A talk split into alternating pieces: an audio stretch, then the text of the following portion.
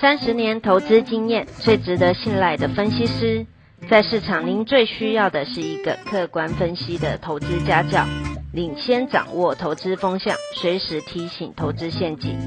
亲爱的粉丝朋友们，一定要记得要按订阅，并且开启小铃铛，才不会漏掉蔡总每一天对盘市精辟的解析哦。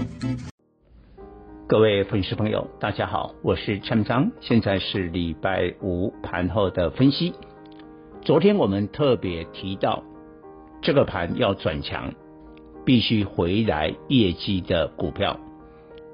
那今天业绩的股票动了，加上外资的回补，外资其实从最高点一八零三四点以来，卖超了一千五百亿的，但今天买超。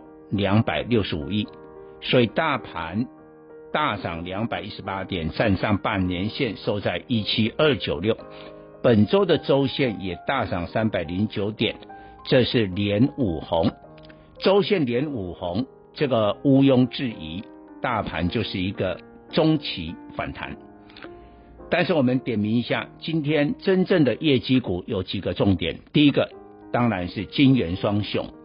台积电还没有公布了营收，但是联电已经公布了十月营收一百九十一亿，历史新高。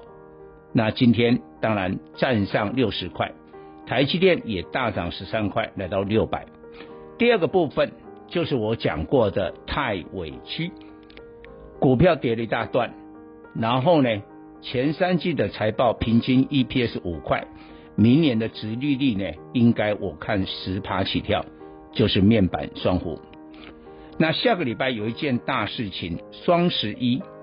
那你会问哦，大陆的双十一关我们什么事？我们知道，在过去很长的一段时间，电视面板不断的涨价，像主流的三十二寸啊，那个涨了一百二十几趴，所以呢，电视品牌它跟着调涨价格，那当然买气就减弱了。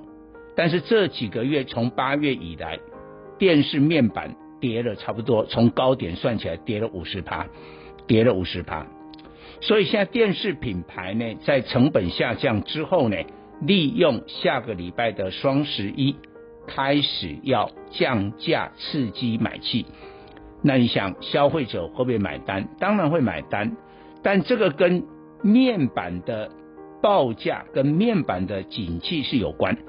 因为你跌价之后，一定有一些高价的库存，利用这一次降价求售之后，把库存给打消。那面板必须把库存打消，比如说第四季的面板，或者明年第一季的面板的报价，才有机会止跌反弹。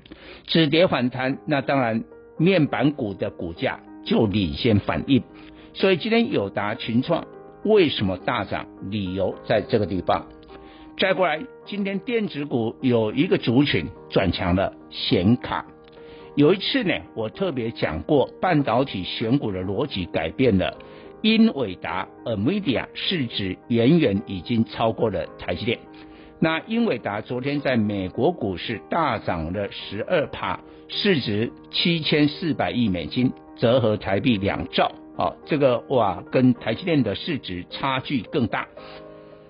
那下个礼拜十一月八号到十一号，英伟达将会召开技术大会，将会发表一款号称元宇宙开发的平台。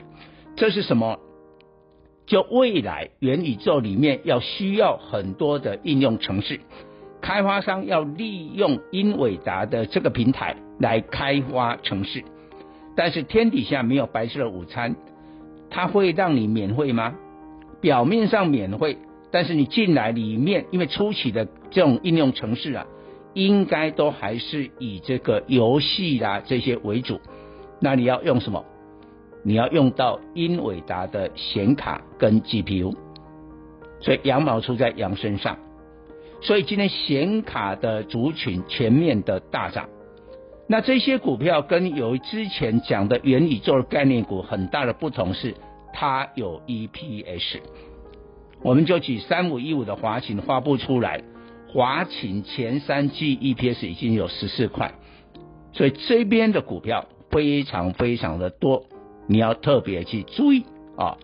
那传产的部分的话呢，我之前讲的航空啊，有财报稳步的向肩，但是货柜三雄下个礼拜会公布他们的财报，公布之后也应该会有表现。